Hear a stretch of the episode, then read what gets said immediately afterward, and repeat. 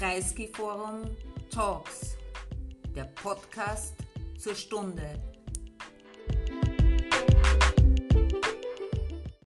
Willkommen, liebe Freundinnen und Freunde des Kreisky Forums, zu einem Abend, wo wir heute äh, zwar über Machismo und Macht in Moskau sprechen, aber nicht mit einem Mann, sondern mit einer Frau. Die äh, Politologin Sabine Fischer hat uns äh, zu meiner großen Freude zugesagt, von Berlin nach Wien zu kommen. Und insofern also willkommen, Sabine Fischer. Vielen Dank.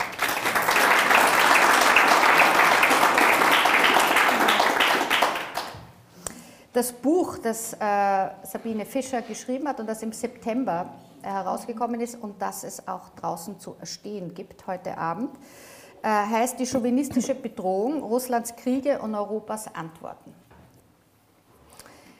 Es ist für mich, als ich gesehen habe, dass dieses Buch erscheinen wird, eine besondere Freude gewesen, weil mir das seit einer langen Zeit ein bisschen abgegangen ist, dass dieses Thema in unserem Diskurs über Russland so wenig behandelt wurde.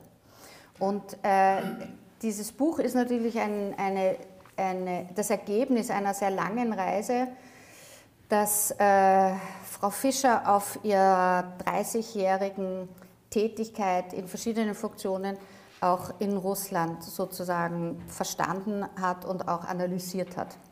Ähm, sie hat in vielen Funktionen schon gearbeitet, in dem Versuch, den Diskurs zwischen Europa und Russland äh, nicht nur aufrechtzuerhalten, sondern auch zu vertiefen oder auch zu beeinflussen.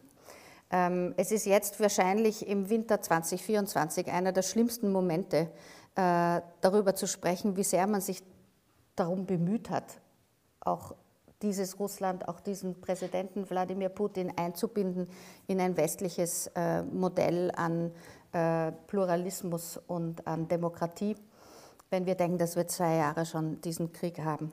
Sabine Fischer hat das zuerst schon früh versucht, in ihrer Dissertation 2002 die Bedeutung von Identitätsdiskursen für russische Außenpolitik.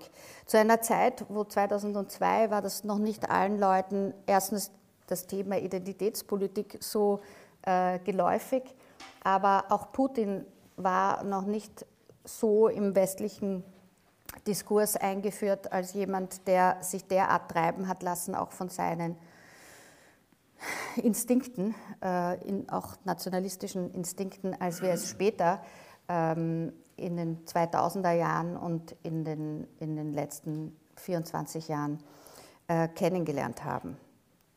Sabine Fischer arbeitete dann zum Beispiel in, äh, an der Hessischen Stiftung Friedens- und Konfliktforschung bis 2006, an dem Mannheimer Zentrum für europäische Sozialforschung, äh, an der Freien Universität Berlin, am European Union Institute for Security Studies in Paris.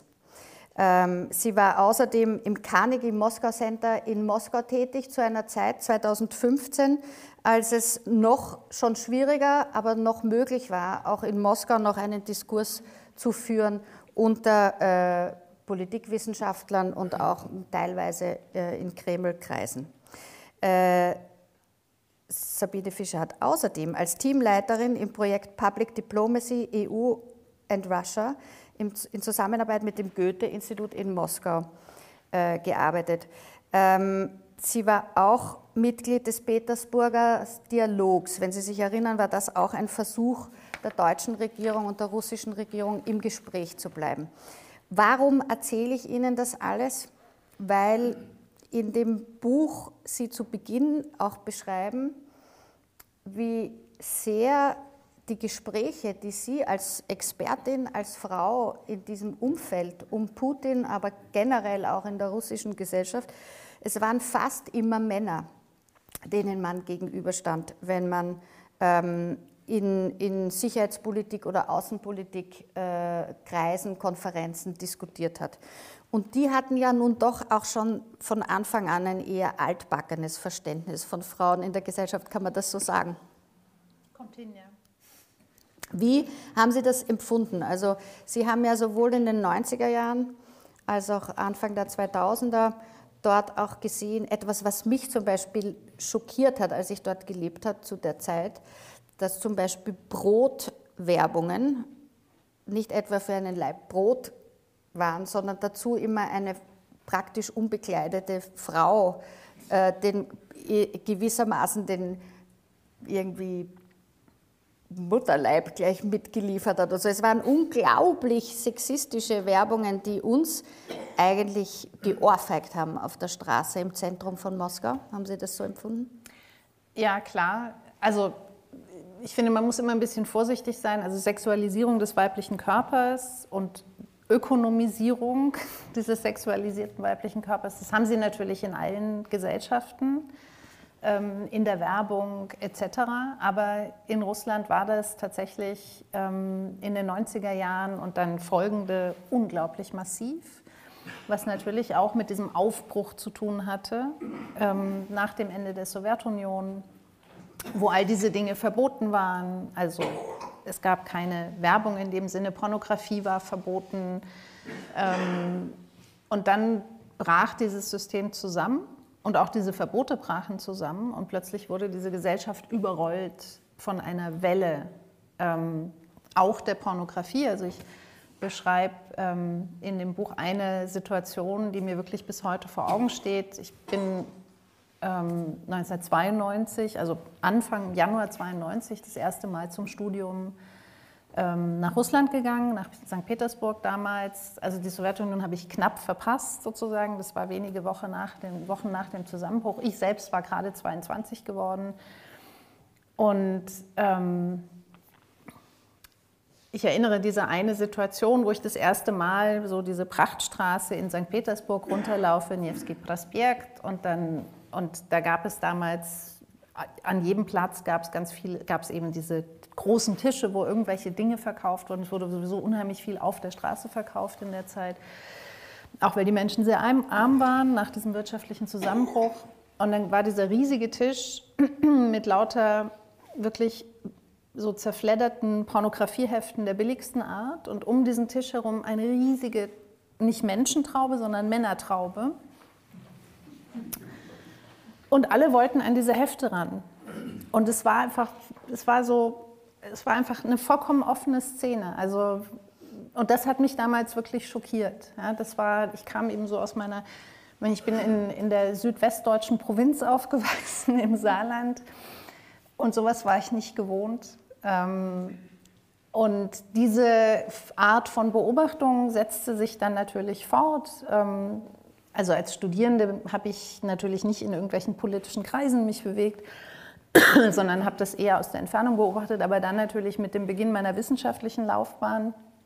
Und als ich dann auch eingestiegen bin in den 2000er Jahren in die Politikberatung und dann eben wirklich auch an politisch relevanteren Veranstaltungen, Konferenzen anfing teilzunehmen, ähm, sah ich mich mit einer fast vollständig männerdominierten, wirklich sehr, sehr chauvinistischen politischen Klasse, wenn Sie so wollen, ähm, konfrontiert und das war schon schwierig, so als junge Frau vor allen Dingen, ähm, damit umzugehen und auch mit, den, mit der Ausgrenzung umzugehen, die damit automatisch einherging. Denn ähm, ich, also mir waren ganz viele Zugänge einfach von vornherein nicht möglich. Ja, ich bin nicht reingelassen worden, sozusagen, ähm, und musste dann sozusagen von außerhalb die, die, inneren Kreise beobachten und mir meine Informationen, meine Daten, mein Verständnis ähm, auf eine andere Art zusammensuchen als viele westliche, männliche Kollegen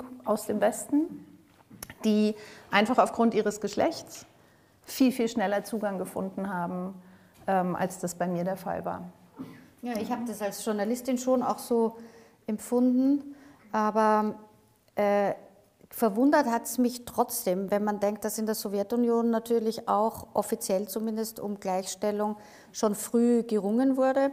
Und auch wenn man denkt, Alexandra Kollontai hat äh, diese Gesetze betrieben, wurde auch eingesetzt. Äh, ähm, wir gedenken ja gerade dem ähm, 100. Todestag äh, von äh, äh, Lenin und dass es so einen Backlash gegeben hat in den 90er Jahren, dass diese Männerstrukturen sich so stark gestellt haben gegen die Partizipation von Frauen, äh, hat mich schon damals auch gewundert. Also ähm, die Emanzipation in der Sowjetunion war etwas, was auf die 20er Jahre beschränkt war. Ähm, es hat die ähm, Revolution stattgefunden, dann der bolschewistische Umsturz ähm, im Herbst 2000, äh, 1917 und dann gab es tatsächlich eine Aufbruchphase, in der eben dann vor allen Dingen Alexandra Kollontai, aber sie war ja nicht alleine, sondern es gab sehr, sehr viele Frauen, die damals ähm, tatsächlich in die politischen Strukturen ähm, gegangen sind, die auch im Land, in der Gesellschaft, in der Politik äh, versucht haben, Emanzipation durchzusetzen. Und es gab einen ersten großen ähm, Gender Backlash, wenn Sie so wollen, in der Sowjetunion oder den großen Gender Backlash mit dem beginnenden Stalinismus und dann vor allen Dingen in den, in den 1930er Jahren und ähm, mit dem großen Vaterländischen Krieg, wie das äh, in der Sowjetunion und in Russland bis heute genannt wird. Also dieser Konflikt zwischen einerseits dem ideologischen Postulat von Emanzipation und Gleichberechtigung der Gesellschaft und andererseits der real existierenden Abwesenheit von Geschlechtergerechtigkeit, der setzt schon viel, viel früher ein. Und der setzt natürlich auf, auch auf einer strukturkonservativen Gesellschaft ähm, in der Sowjetunion, also nicht nur in Russland, sondern auch in den anderen Teilen der Sowjetunion, in den anderen Teilrepubliken in den 1920er, 30er Jahren. Und dadurch ergibt sich eine Situation oder ergab sich eine Situation für Frauen, die ähm, sehr, sehr belastend war, denn einerseits waren Frauen tatsächlich zu 50 Prozent am Erwerbsleben beteiligt. Das wäre auch wirtschaftlich für viele Familien überhaupt nicht anders möglich gewesen. Also die ähm, massenhafte Erwerbstätigkeit von Frauen oder Integration ins Arbeitsleben, die hat in der Sowjetunion tatsächlich von Anfang an stattgefunden und viel, viel früher als in den westlichen Demokratien. Ja, und die westlichen Demokratien haben auch bis heute nicht diese Breite an Integration von Frauen in das Arbeits- und Erwerbsleben erreicht. Ähm, das muss man sich auch immer wieder vergegenwärtigen, damit wir uns, damit sozusagen wir uns das Ross, auf dem wir sitzen, nicht zu hoch vorstellen. Also Sie haben diese 50-prozentige Integration ins, ähm, ins Arbeitsleben, also vollständig für die Frauen, 50 Prozent im Hinblick auf die Gesamtbevölkerung und gleichzeitig aber eben ähm, eine vollkommene Marginalisierung in den politischen Entscheidungsprozessen und eine Mehrfachbelastung, weil die private Arbeitsverteilung trotz der vollständigen Integration von Frauen ins Arbeitsleben sich eben nie verändert hat. Das heißt, in den Familien waren die Frauen für ähm, alles. was, ja, für alles, genau. Ähm, also für die Hausarbeit, für die Kindererziehung etc. etc. verantwortlich. Also ein irrwitzig anstrengendes Leben auch. Ähm, und das war ein weiterer Punkt, den ich ähm, in den 90er Jahren, also vor allen Dingen in dieser ersten Phase, in der ich ähm, in Petersburg gelebt habe und studiert habe, wahnsinnig massiv wahrgenommen habe, auch in vielen Gesprächen. Also ich kann mich an viele Gespräche erinnern, auch mit Frauen, die damals deutlich älter waren als ich, die irgendwie in ihren 30er Jahren waren oder so, und die mir dann sagten, ihr habt es so gut im Westen, weil ihr könnt euch aussuchen, ob ihr das eine wollt oder das andere. Es war natürlich auch keine wirklich adäquate Reflexion der Situation von Frauen im Westen, aber das drückte irgendwie auch einen ganz starken Wunsch aus, aus dieser unglaublichen, aus diesem ökonomischen Druck auch auszubrechen ja, und, und irgendwie eine Wahl zu haben. Ne? Ja, auch aus, aus Berufen, die sie sich auch nicht aussuchen konnten teilweise. Und viele der Berufe, die Frauen machen mussten, waren jetzt ja auch nicht irgendwie so erstrebenswert. Und ich habe das so wie Sie erlebt in, in den 90er Jahren in Russland, dass viele Frauen mir gesagt haben, aber ich will doch nicht arbeiten, wenn ich nicht muss. Wir mussten ja. immer arbeiten und wir mussten immer auch alles im Haushalt machen. Diese Doppelbelastung und das Fehlen einer gesellschaftlichen Diskussion, die es in, nach 68 im Westen gegeben hat, dass man eben die, die, dass Männer auch den Mist raustragen können, manchmal, vielleicht in manchen Familien. Ähm, das gab es halt in, der, in dieser Hinsicht gar nicht. Ne? Und das war wohl auch ein Grund dafür. Aber worauf Sie ähm, ähm, zu Beginn Ihres Buches sehr eingehen und was äh, auch sehr spannend ist, ist überhaupt die Entwicklung des Chauvinismusbegriffes. Äh, und ich nehme mal an, dass der Mann, auf den es zurückgeht, ähm, äh, Nicolas Chauvin äh, Ihr Buch nicht so gern gelesen hätte. Das kann ich nicht so richtig beurteilen, weil wir ja nicht mehr wissen, ob, ob der überhaupt existiert hat. Insofern, also es ist tatsächlich, also ich, ähm, ich meine, die Begriffswahl ist, ist, wirklich eine intuitive, weil ich einfach sehr, und das, das ist so ein Format, ne, so ein populäres Sachbuch gibt mir als Autorin natürlich auch die Möglichkeit, sowas intuitiv zu machen. Ich muss es nicht wissenschaftlich begründen, ich muss mich nicht auf Bibliotheken von theoretischer Literatur beziehen, sondern ich kann einfach sagen, okay, dieser Begriff, der hat mich in den letzten 10 bis 15 Jahren, wann immer ich in Russland war, immer stärker beschäftigt, ja, weil ich mich eben in dieser, als Frau in dieser Männerwelt ähm, bewegt habe, weil ich, weil ich eben diese, diese unglaublich, diesen wachsenden Sexismus und dieses Patriarchat beobachtet habe und so. Und dann habe ich mich, als ich ähm, die Buchidee dann endgültig formuliert hatte, und das war relativ kurz nach Beginn der Vollinvasion, also das war für mich auch nochmal so ein, die hat, ich meine, dieser vollumfängliche Krieg hat mich da auch wirklich über eine Linie geschubst ähm, an dem, an, und an einen Punkt gebracht, wo ich dann gesagt habe, okay, das mache ich jetzt einfach. Und dann habe ich angefangen, mich mit dem Begriff auch nochmal, mit der Begriffsgeschichte zu beschäftigen. Und es ist schon wirklich sehr, sehr spannend, weil der Begriff Chauvinismus eben auf diese wahrscheinlich fiktive Figur des Nicolas Chauvin ähm, zurückgeht, der so beschreiben das Volkslieder und ähm, Vaudevilles, also so ähm, äh, ja, volkstümliche Theaterstücke, äh, französische, der ein hyperpatriotischer Bauernsoldat in den Napoleonischen Kriegen war der dann angeblich ähm, an, nach vielfachen Verletzungen ähm, eben im Krieg auch gefallen ist. Und dieser Nicolas Chauvin, auch in den ganz frühen Beschreibungen, ähm, war eben zum einen hyperpatriotisch, nationalistisch ähm, in, diesen, in diesen Kriegen unterwegs und zum anderen war er eben wirklich auch schon ein Macho. Also mit einem sehr ausgeprägten äh, Sexismus, sexistischer Haltung Frauen gegenüber ausgestattet. Und das, und das war für mich letztendlich gefundenes Fressen, weil das ja genau der Zusammenhang war, den ich auch darstellen wollte. Ähm, und dann macht der Begriff Karriere im 19. Jahrhundert sehr stark im Bereich ähm, Nationalismus, Imperialismus ähm, bis hin zum Ersten Weltkrieg. Also Chauvinismus war tatsächlich auch ein politischer Kampfbegriff, den europäische Staaten vor dem, äh, vor dem Ausbruch des Ersten Weltkriegs einander vorgeworfen haben. Und in der Frauenbewegung taucht er dann das erste Mal auf in den 1920er Jahren. Ähm, und zwar interessanterweise, ähm, soweit ich das rekonstruieren konnte, in der ähm, kommunistischen Partei der, der USA. In Amerika nämlich. Das in Amerika, genau, wo Frauen, also der Chauvinismus wurde aufgegriffen in der kommunistischen Partei der USA in den 1920er Jahren, um Rassismus anzuprangern, also die Diskriminierung ähm, der ähm, ähm, vor allen Dingen die Rassendiskriminierung und Frauen haben den Begriff dann aufgegriffen, um Geschlechterdiskriminierung anzuprangern. Und da haben, also ab den 1920er Jahren ist, gibt es den Begriff dann in diesen beiden Strängen, Nationalismus und ähm, eben Frauenbewegung.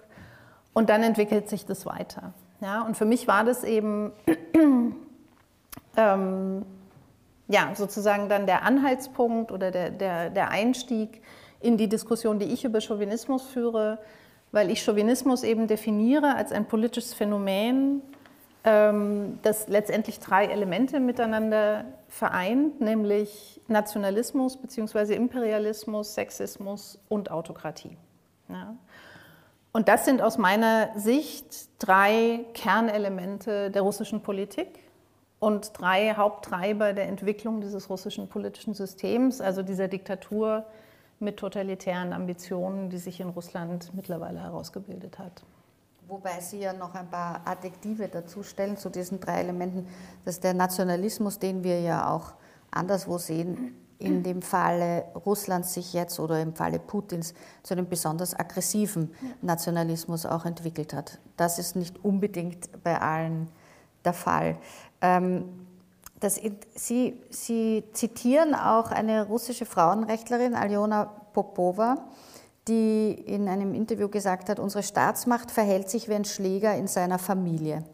Und ähm, das kann ich gut verstehen, dass Sie dieses Zitat äh, äh, da gewählt haben, weil man daran in jeder Hinsicht, was diesen Krieg und was diese Politik betrifft, äh, denken muss.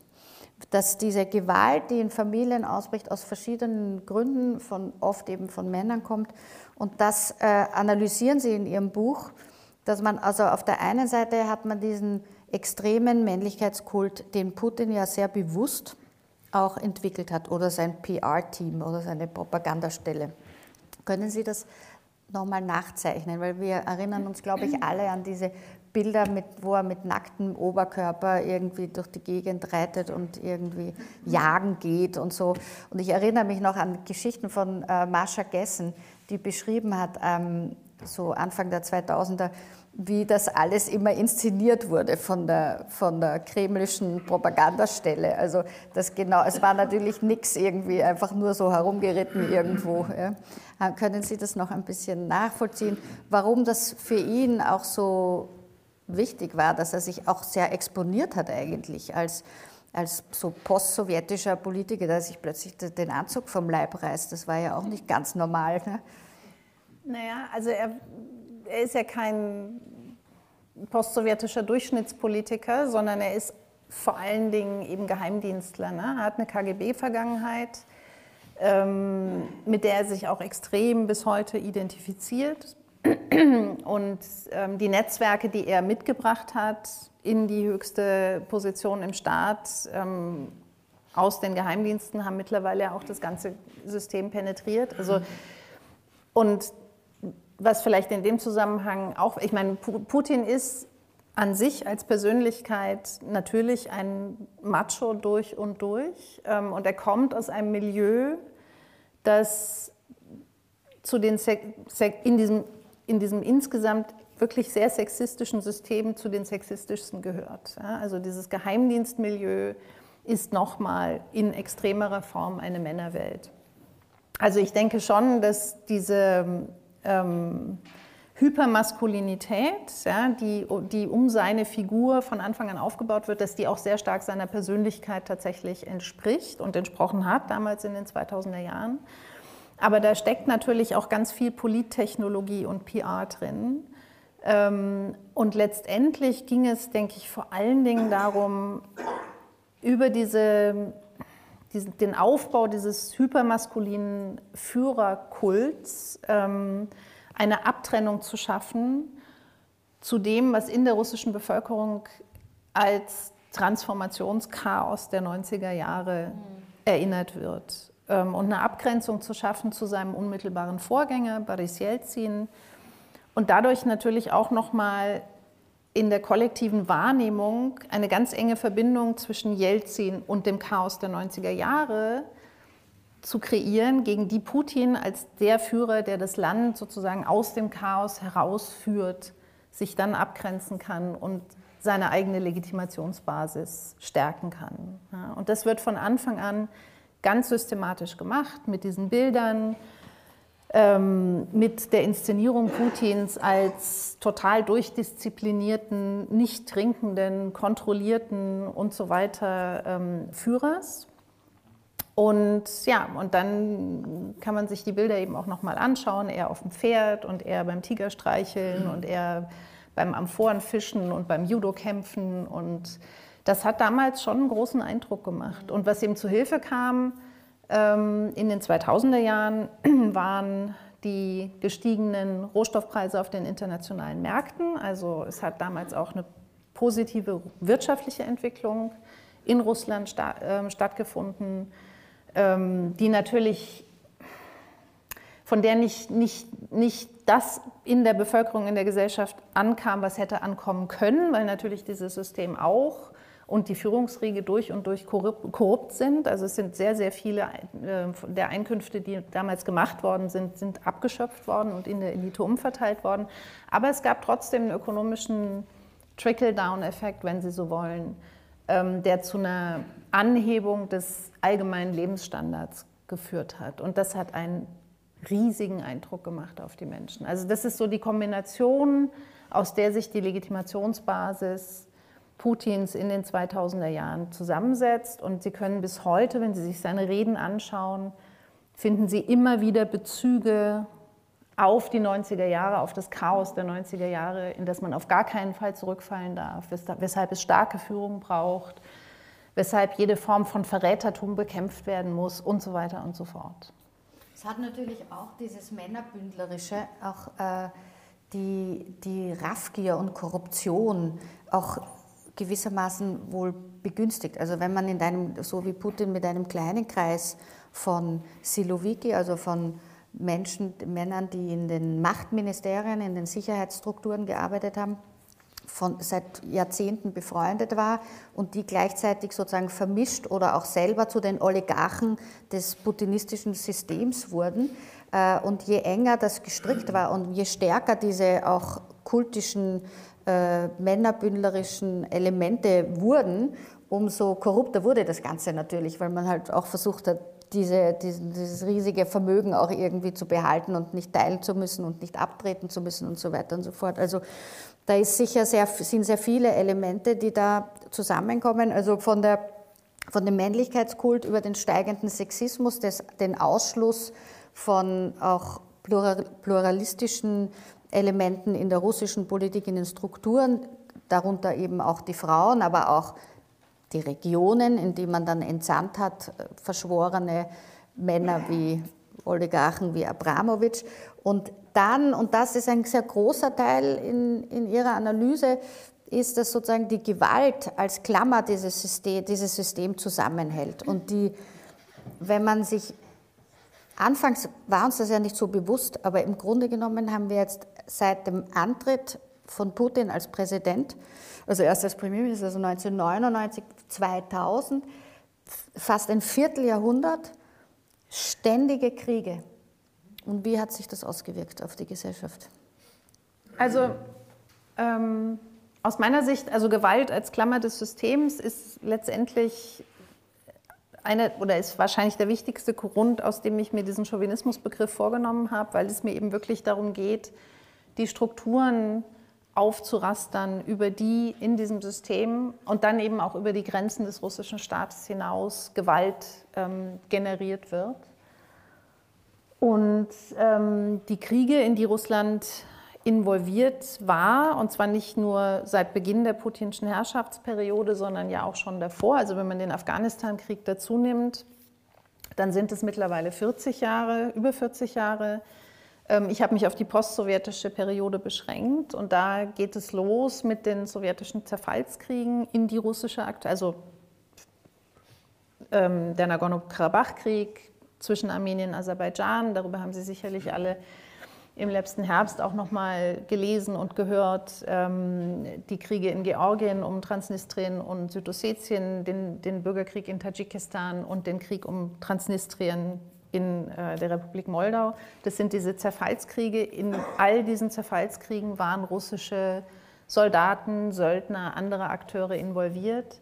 Dann kommt 94 bis 96 der erste Tschetschenienkrieg ähm, Herbst 99 bis, je nach Definition, kann man sagen, bis 2009, also über einen Zeitraum von zehn Jahren, der zweite Tschetschenienkrieg, unglaublich brutale Kriege, in denen diese russische Teilrepublik Tschetschenien im Nordkaukasus zweimal wirklich dem Erdboden gleichgemacht worden ist, mehr oder weniger. Ähm, der russisch-georgische Krieg 2008 im August, es war ein kurzer Krieg, aber natürlich eingebettet in einen, sehr, in einen Konflikt, der wesentlich länger schon dauerte und bis heute andauert. Dann ab 2014 der Krieg gegen die Ukraine, 2015 Syrien, 2022 die Vollinvasion in die Ukraine. Darüber hinaus ab Mitte der 2010er Jahre auch zunehmendes, ähm, zunehmendes Engagement russischer Söldnertruppen in Afrika in unterschiedlichen Konfliktkonstellationen. Also wirklich eine ununterbrochene Geschichte von Krieg und Konflikt in die Teile der russischen Gesellschaft und vor allen Dingen russische Männer eben involviert waren und sind.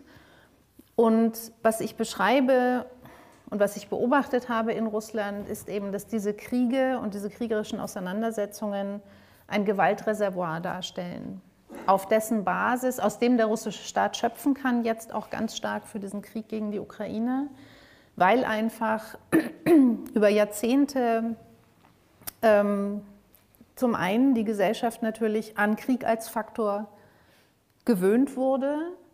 Und wir sehen auch jetzt, wie in der russischen Gesellschaft so eine Normalisierung dieses Krieges auch stattfindet. Und zum anderen Hunderttausende von Männern mit diesen Kriegen in Berührung gekommen sind. Und das zweite große Gewaltreservoir, ähm, das vielleicht sogar noch größer ist als die Kriege, ähm, das ist das russische Lagersystem, das in sich eine unglaublich brutale Gewaltordnung ist, mit der eben auch eine wahnsinnig große Anzahl von Männern ähm, irgendwann im Laufe ihres Lebens in Berührung kommen. Und viele dieser Männer geraten in diesen Gewaltzyklus und finden aus diesem Gewaltzyklus nicht mehr hinaus. Und das sind Reservoire, aus denen dieser Staat schöpfen kann, in einer diktatorischen Situation, wo Widerstand gegen, Krieg, gegen den Krieg jetzt ähm, sehr, sehr, also existenziell gefährdend und für viele Menschen nicht mehr möglich ist ähm, und wo einfach aus diesen Reservoirs geschöpft wird und der Krieg in der Ukraine weitergeführt wird. Wenn auch dieser, dieser zunehmende äh, Sexismus und die zunehmende Gewalt, die sich dann, wenn Sie sich erinnern an die Proteste von Pussy Riot, wo, man, wo wir uns gedacht haben, okay, also das war bei uns, wäre das jetzt schon ein bisschen durch gewesen, ja, dass man mit einer Baklava auf, die, auf den Altar springt und, und sozusagen ein blasphemisches Lied gegen Gott und Putin singt. Und dafür sind die zwei Jahre ins Gefängnis gegangen damals. Ja? Also das war schon so ein Anzeichen auch dafür, dass das eine völlige, auch absichtliche, auch ähm, Brutalisierung dieser Frauen und ihres Anspruchs auch einfach ein anderes äh, gesellschaftliches Modell vor, so einen Umgang auch mit, auch einen, auch äh, noch mit gewissem Humor versehenen Umgang mit den politischen Verhältnissen hat. Und es wurde einfach kalt abgeschmettert. Und nur dank äh, Olympischer Spiele die sind die wieder freigekommen, so wie auch Radakowski damals. Also das waren noch so Spiele eigentlich, äh, die die, die das System Putin einfach sehr kalt abgeschmettert hat, um auch den Frauen sozusagen zu zeigen, wo ihr Platz ist letztlich. Naja, also Pussy Riot, ähm, dieser Auftritt in der, in der Christus-Erlöser-Kathedrale, in, oh, Auftritt, ähm, wie nennt man das? Ja, doch. Diese Performance. Performance, aktivistisch, politischer. Ja, genau. Ähm, Nee, es gibt einen anderen, ich komme jetzt nicht auf den Begriff, ähm, egal, Flashmob, das ist, das ist glaube ja, ich, ein besserer Begriff. Okay. Ne? Also, oder die Flash-Performance von Pussy Riot. Mhm.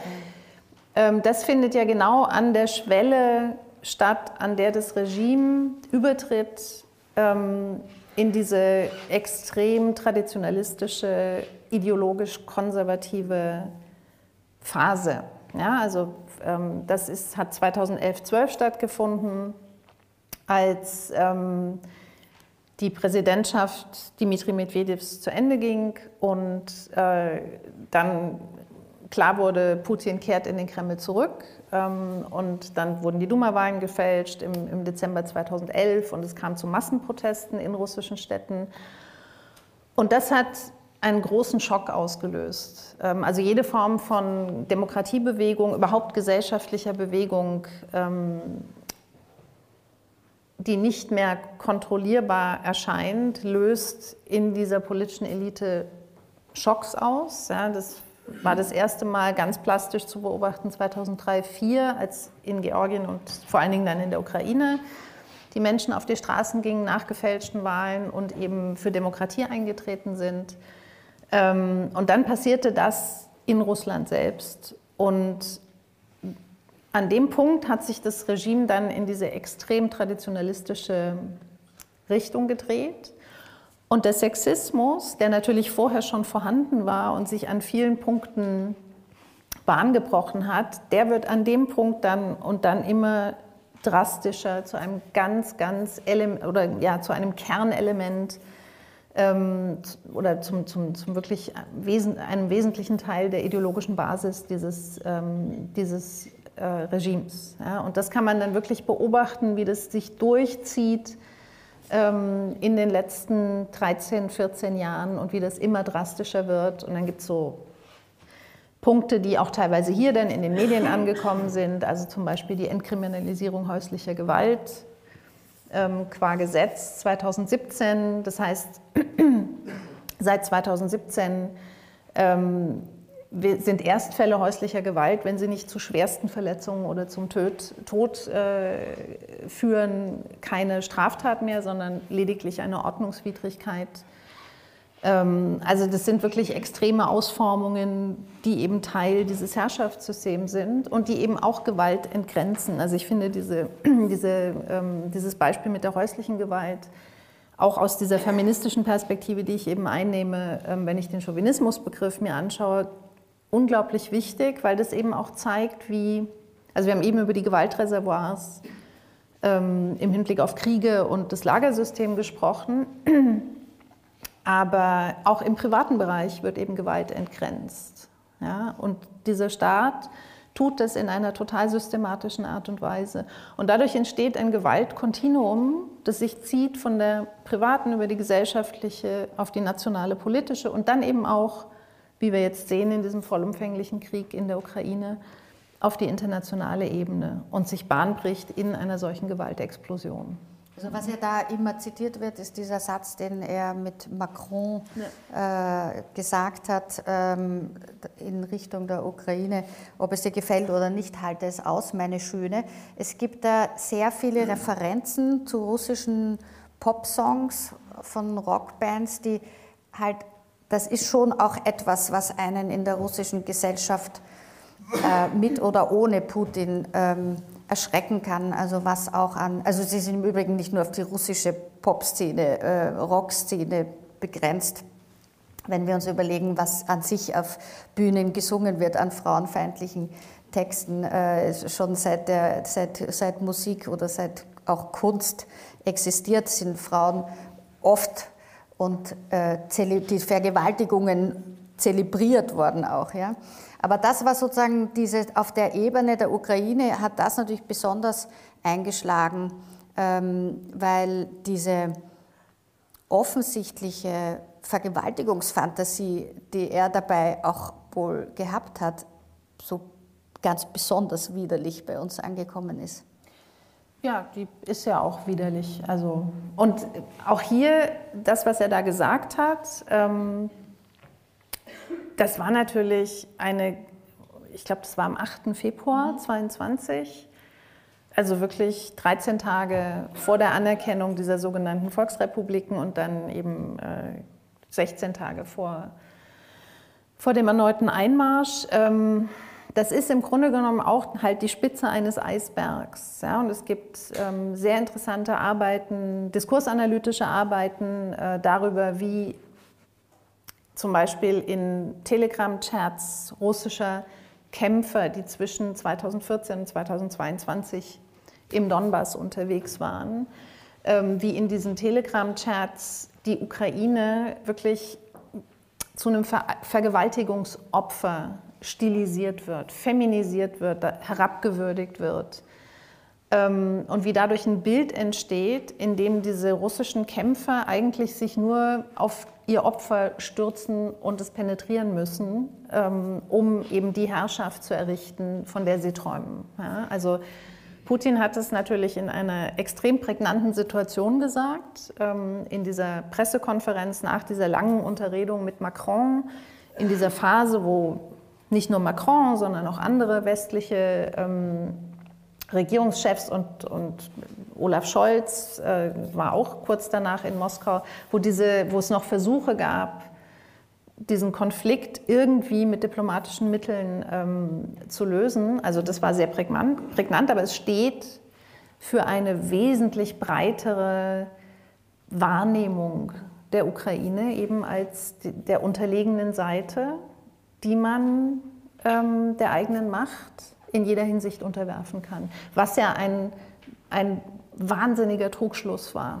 Ja, also das ist für mich auch immer wieder faszinierend gewesen, jetzt nicht erst 2022, sondern in wahnsinnig vielen Gesprächen zwischen 2014 und dann im Ausbruch der, der vollumfänglichen oder der, der, dem Beginn der vollumfänglichen Invasion, weil ich ja auch viel in der Ukraine war. Ich habe ähm, seit den 2000er Jahren auch immer wieder zur Ukraine gearbeitet, ähm, habe die politischen Entwicklungen da beobachtet und ich habe versucht, meinen russischen Kollegen, also ich sage ganz bewusst Kollegen, ähm, zu erklären, dass sie nicht verstehen, was in diesem Land passiert. Und die haben mir nicht zugehört. Zum Teil wahrscheinlich, weil ich eine Frau bin, ja, aber zu einem anderen Teil eben auch, weil sie in dieser imperialistischen Verblendung, von der sie angeleitet wurden, wirklich geglaubt haben, dass sie sich damit gar nicht beschäftigen müssen. Auch nicht verstanden haben, dass sich dort eine pluralistischere Gesellschaft entwickelt. Genau, dass es eine pluralistischere Gesellschaft ähm, ist, dass diese, dieser Zug nach Westen Richtung europäische Integration echt ist, dass sich diese und die ukrainische Gesellschaft hat sich zwischen der Orangenrevolution 2004 und ähm, 2014, 13, 14, als der Euromaidan passiert ist und dann vor allen Dingen oder ja in der Zeit danach massiv verändert. Ja, und das, ähm, dafür gab es in Moskau keine Rezeptoren. Und das fand ich ja, das hat mich immer wieder sprachlos gemacht. Ja, das haben die sicher unterschätzt. Also nicht nur, wie sehr der Widerstand auch von den klassischen männlichen Armeeangehörigen kommen würde gegen eine russische Invasion, aber auch wie sehr die Zivilbevölkerung, die ähm, Zivilgesellschaft auch auf einer politischen Ebene, also wir haben ja jetzt seit zwei Jahren so viele äh, ukrainische Politikerinnen, die in Interviews äh, in ausgesprochen eloquent auch vertreten haben, ihren, den Standpunkt der Ukraine, was äh, schon auch überraschend war, wie stark es da ein ganz anderes Bild einer Gesellschaft auch schon gibt, auch wenn natürlich der Präsident ein Mann ist und so weiter. Aber es war, ist doch spürbar, dass da ein Unterschied existiert überhaupt, und das ist auch sehr wichtig in Ihrem Buch, ist ja sozusagen die Antwort Europas auf diese Entwicklung in Russland. Und es ist ja an sich alles schon eher sehr deprimierend äh, in diesem Winter, was wir zu berichten wissen. Aber Sie machen doch einen Punkt, dass gerade die Außenpolitik äh, Deutschland unter Annalena Baerbock, die einen feministischen Punkt gemacht hat, indem sie sagt, wir lassen die Ukraine nicht alleine, wir schützen das Opfer. Das muss nicht mit pazifistischen Mitteln geschehen, das kann auch dadurch geschehen, dass man Waffen liefert, damit die Ukraine sich verteidigen kann. Und das fand ich einen sehr guten Gedanken in diesem Zusammenhang, weil wir doch auch sehr damit zu kämpfen haben, äh, wie weit wir als demokratisch verfasste Staaten eben uns auf diese Wehrhaftigkeitsdiskussion überhaupt einlassen wollen? Ja, also ähm, ich meine, im Buch nehme ich Bezug auf ähm, zwei Leitlinienpapiere, die, die in, vom Auswärtigen Amt in Berlin und vom äh, Ministerium für äh, wirtschaftliche Zusammenarbeit, also Entwicklungszusammenarbeit, veröffentlicht worden sind im Frühjahr letzten Jahres, wo es eben um feministische Außenpolitik und feministische Entwicklungspolitik geht. Ja, und feministische Außenpolitik ist ja eine Debatte, die wir jetzt schon seit längerer Zeit haben. Für meinen Geschmack, ähm, ich meine, es ist gut, dass es jetzt diese Leitlinien gibt. Für meinen Geschmack ähm, hapert es ein bisschen mit der Umsetzung, aber gut, das ist dann, da muss man dann halt in die Diskussion gehen und wirklich konkret ähm, schauen, wo kann was umgesetzt werden. Und darum geht es mir auch ein bisschen im Buch, einfach nochmal zu zeigen, was kann eigentlich Feminist, was bedeutet feministische Außenpolitik oder überhaupt die feministische Perspektive ähm, auch für die politische Handlungsebene. Und in der Tat, ähm, ich meine, einerseits gerät natürlich der Feminismus, der in vielen seiner Ausformungen schon eher so einen pazifistischen Anspruch hat und dann eben auch Armeen und auch ähm, Rüstungsindustrien und die ganze Frage des strategischen Gleichgewichts, also Nuklearwaffen etc. etc ähm, als zutiefst patriarchal brandmarkt, was sicherlich auch ist, aber äh, was, was sicherlich auch stimmt, aber in einer solchen Situation, wo wir eben ein massiven, auf Vernichtung ähm, ausgerichteten und in Teilaspekten ganz klar genozidalen, völkerrechtswidrigen Angriffskrieg eines chauvinistischen Regimes auf einen Nachbarstaat haben, ist aus meiner Sicht auch aus feministischer Perspektive die Antwort vollkommen klar. Ja, also ich, ähm, ich glaube, da kann es einfach keine Diskussion geben. Ja, das ähm, auch völkerrechtlich vollkommen abgesichert. Ähm, die Unterstützung, und zwar auch die massive militärische Unterstützung der angegriffenen Seite, dann aus demokratischer Perspektive auch die einzig vernünftige Reaktion ist, um diesem chauvinistischen Expansionismus eben auch Einhalt zu gebieten. Und das ist nicht nur im Sinne der Ukraine, die jetzt unmittelbar und in ihrer Existenz gefährdet angegriffen wird, sondern es ist eben aus meiner Perspektive auch ganz klar im Sinne der Sicherheitsinteressen Gesamteuropas. Auf jeden Fall. Ich meine, Annalena Baerbock ist natürlich grundsätzlich wahrscheinlich ähm, jedem äh, russischen ähm, äh, Macho-Politiker ein Dorn im Auge, weil sie schon Sergei Lavrov äh, die Stirn geboten hat, als es ging darum, äh, wer besser Wodka trinken kann und sie höflich abgelehnt hat, vor dem Mittagessen schon Wodka-Shots zu sich zu nehmen und er ihr nahegelegt hat, dass das aber doch auch ein Zeichen wäre, zu beweisen, dass man mit am Tisch sitzen kann mit starken Männern und sie gesagt hat, hören Sie, ich habe zwei Kinder geboren, mir brauchen Sie nichts erzählen über Stärke. Und das war schon, so ist die natürlich auch, das ist so ein Zeichen von einer Generation europäischer äh, Politikerinnen, die natürlich schon sehr sinnvoll ist in einer Zeit wie dieser. Ja, und ich denke, dass Annalena Baerbock, also ich meine, diese, diese Szene ähm, ist ja vielfach kolportiert worden. Ich fand auch sehr beeindruckend ihren Auftritt, ähm, auch noch vor Beginn der Vollinvasion. Ähm, ich weiß jetzt nicht mehr genau, ich glaube, es war im Januar 2022. Da war sie ja erst in Kiew und dann in Moskau und, finde, und hat, wie ich finde, ähm, Lavrov da sehr, sehr ordentlich auflaufen lassen. Ja, das war gut. Ähm, und Sie können sich ja vorstellen, wie ähm, Annalena Baerbock kommentiert worden ist in den russischen Medien, als sie Außenministerin geworden ist. Ja, das war einfach bösartig bis zum geht nicht ja. mehr. Ja, also wirklich herabwürdigen. Ne? Wir haben es vorhin von, von der Herabwürdigung der Ukraine zum Vergewaltigungsopfer gehabt. Ähm, also wirklich in, in, in, unglaublich frauenfeindlichen, sexistischen Tönen ähm, wurde sie darunter geschrieben. Mhm. Und dann ist natürlich der Ärger und die Frustration umso größer, wenn so eine Frau dann eben zum ersten Besuch kommt und da ganz klar ihre ihre Noten setzt. Ja. Chapeau, sagen wir da ja. in diesem Moment. Ähm, es ist aber so, wir, wir, wir tögeln jetzt da die Männer in Russland sozusagen für ihre Dings. Das Problem ist natürlich auch, dass diese Regime durchaus mitgetragen oder auch aktiv unterstützt werden von Frauen. Also es gibt ein paar, äh, die Sie erwähnen, die wenige, aber prägnante Beispiele von Frauen, die im putinistischen System an durchaus interessanten Stellen sitzen, vor allen Dingen die Chefin der Zentralbank oder auch die Vorsitzende des Föderationsrates. Äh, wir haben eine ehemalige Außenministerin, äh, die von der FPÖ nominiert wird, die zurzeit in St. Petersburg einen Think Tank aufbaut oder sowas in der Art.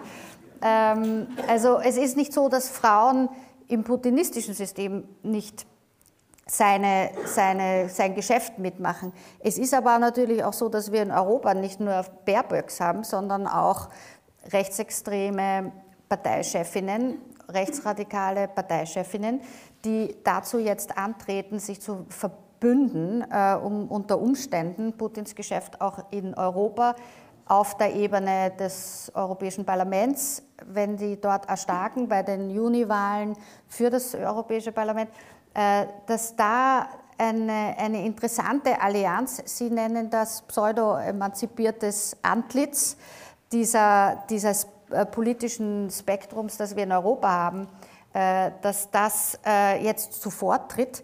Und da haben wir einige wirklich prägnante Beispiele mit Marine Le Pen, aber auch Giorgia Meloni, ähm, und, ähm, und Liz Weidel, Mm, also wie, wie stark sind die und was läuft da schief, dass die sich nicht auf unsere Seite, auf die sozusagen Seite der progressiven, feministischen, äh, zukunftsnachdenkenden ähm, und nicht nach hinten schauenden und ein machistisches System unterstützende Politikerinnen geworden sind?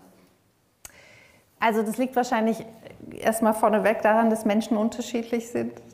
Und also Analyse aus feministischer Perspektive heißt für mich nicht zu sagen, alle Männer sind schlecht, alle Frauen sind gut. Ähm, tatsächlich finde ich es unheimlich spannend, diese Frauen in ihren Rollen miteinander zu vergleichen. Ähm, und wir haben es in Russland und das gilt genauso für andere chauvinistische Regime. Also das ist mir auch immer wichtig, das dazu zu sagen. Chauvinismus ist nichts genuin Russisches, sondern Chauvinismus als Phänomen existiert in allen Gesellschaften.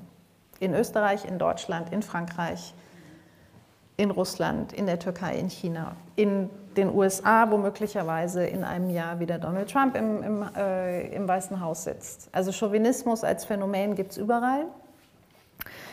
Aber da, wo er sich eben sehr stark Bahn gebrochen hat, so wie in Russland, und, man, und, die, und das, die politische Sphäre so stark von Männern ähm, dominiert wird, ähm, gibt es zwar Frauen, aber die sind nicht, also die sind ähm, in Positionen, in denen sie nicht an den Entscheidungen teilnehmen. Xenia, Sie hatten ähm, Elvira Nabiulina genannt, die, äh, die Chefin der Zentralbank, die auch international eine hoch angesehene Ökonomin ist, ja, die jetzt tatsächlich auch beim russischen Umgang mit den Sanktionen und mit dieser neuen wirtschaftlichen Situation seit Beginn der Vollinvasion eine ganz zentrale Rolle gespielt hat. Ähm, aber Nabiulina ist eine Umsetzerin die ist auch nicht in der Nähe irgendeines Entscheidungszentrums. Das Gleiche gilt für Matvienko, also die Vorsitzende des äh, Föderationsrates, der, der oberen Kammer des russischen Parlaments, ähm, die eine Parteisoldatin ist, wie man sie sich ähm, konsequenter nicht vorstellen könnte. Es gibt noch ein paar Frauen in der Staatsduma, also, also Abgeordnete, die bestimmte Funktionen im System erfüllen ähm, ich nenne diese Frauen im Buch Komplizinnen der Macht, die nicht Teil des Machtzentrums sind, sondern sie erfüllen eine Funktion.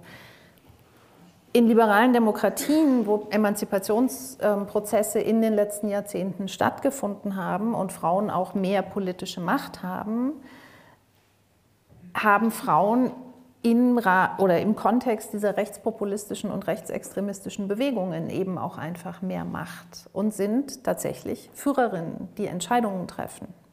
Ja. Dann, dann ergibt sich natürlich eine ungeheure Spannung zwischen der Position dieser Frauen ähm, als machtvolle Politikerinnen in ähm, rechtspopulistischen und rechtsextremen äh, Bewegungen und Parteien und dem, was sie propagieren, nämlich letztendlich die politische Marginalisierung von Frauen und die Durchsetzung traditionalistischer Geschlechterrollen und so weiter und so fort. Und im Fall von Alice Weidel, die ja, wie wir wissen, mit einer Frau zusammenlebt, ähm, auch der extremen ähm, LGBTQI-feindlichen Haltung dieser Parteien. Aber mit diesen Spannungen können diese Frauen offensichtlich ganz gut leben. Ja. Das würde sich ja auch gut ausgehen zwischen AfD und, und, äh, und Putins Regime. Genau, und darum geht es mir eben auch im zweiten Teil des Buchs, wirklich zu zeigen, und deswegen, und dafür finde ich eben diesen Chauvinismusbegriff auch sehr, sehr wertvoll, weil wenn ich davon ausgehe, dass Chauvinismus eben nicht genuin russisch ist, dann kann ich auch ganz klar nachweisen, wo es Überlappungen gibt zwischen dem russischen Chauvinismus und den Chauvinismen, zum Beispiel ähm, rechtspopulistischer und rechtsextremer politischer Kräfte in liberalen Demokratien. Und da sind wir dann eben auch gleich bei, bei den großen Schwächen, die sich da aufgetan haben, bei den Angriffsflächen, äh, die Demo liberale Demokratien haben, ähm, gegenüber Staaten wie Russland, die eben einen großen Teil ihrer Außenpolitik mittlerweile auch darauf richten, genau diese liberalen Demokratien anzugreifen und nach Möglichkeit zu zerstören. Wenn Sie einen Ausblick äh, geben würden jetzt auf die nächsten fünf Jahre, also Boris Pistorius hat ja jetzt schon äh, gesagt, ähm, Deutschland muss sich darauf vorbereiten, dass unter Umständen in fünf Jahren äh, Russland Deutschland angreift. Ähm, das sagt er wohl auch als Szenario, um sozusagen Druck aufzubauen, dass man jetzt weder die Ukraine im Stich lässt, noch auch sein Verteidigungsbudget verkümmern lässt. Aber das, sind schon, das ist schon sehr bedrohlich, wenn man denkt, dass wir das vor zehn Jahren hätten, wäre das alles undenkbar gewesen. Wenn Sie da einen Ausblick wagen, ähm, ob diese, ähm, wie sich die liberalen Demokratien da äh, lassen die sich unterkriegen oder werden wir uns durchsetzen? Ich hoffe, wir werden uns durchsetzen, aber ich kann es nicht mit Sicherheit voraussagen. Also ähm, ich sehe Ansatzpunkte schon dafür, dass, dass das auch funktionieren kann, ähm, aber ich sehe eben auch große Gefahren und äh, die amerikanische Präsidentschaftswahl ist vielleicht im Moment die massivste, die größte Gefahr für, ähm, für liberale Demokratien als solche, denn natürlich ähm, wäre ein Kollaps der amerikanischen Demokratie ein katastrophales Signal in alle Richtungen, also sowohl anderen Demokratie, zu anderen Demokratien als auch, aber vor allen Dingen eben auch gegenüber Akteuren, die versuchen, Demokratien zu unterminieren. Und da ist, das ist eben nicht nur Russland, sondern es sind auch andere, China, andere. Ähm, das ist ein riesiges Problem. Und ich finde, das Szenario, über das Boris Pistorius gesprochen hat, über das ich auch immer wieder spreche, ähm, das hört sich apokalyptisch an, aber es kann durchaus sein, dass wir auf so eine Situation zusteuern, wenn wir uns anschauen, zum Beispiel die Situation in der NATO. Ja. Also eine, eine Rückkehr Donald Trumps ins Weiße Haus würde die Kohäsion der NATO massiv in Frage stellen, ähm, mit allen möglichen Folgeeffekten im Zusammenhang mit europäischer Sicherheit. Es hätte auch mit hoher, mit hoher Sicherheit, die Ukraine ist jetzt schon militärisch in einer sehr schwierigen Situation, was eben auch mit der innenpolitischen Situation in den USA zu tun hat. Ähm, das könnte 2025 dann wirklich massive, katastrophale Auswirkungen auch für die Verteidigung der Ukraine haben. Und die Ukraine in ihrem Verteidigungskampf ist eben auch ähm, ein Kristallisationspunkt für die, oder ja, es ist wirklich ein, ein Dreh- und, oder der Dreh- und Angelpunkt mittlerweile, was die Zukunft der europäischen Sicherheit anbelangt. Dafür müssen wir Sie zu einem Teil 2 äh, wieder ins Kreisky-Forum holen. Äh, Frau Fischer, an diesem, in diesem Moment wollen wir uns verabschieden von den Zusehern auf W24. Vielen Dank fürs Zuschauen und vielen Dank Ihnen, Frau Fischer, fürs Kommen.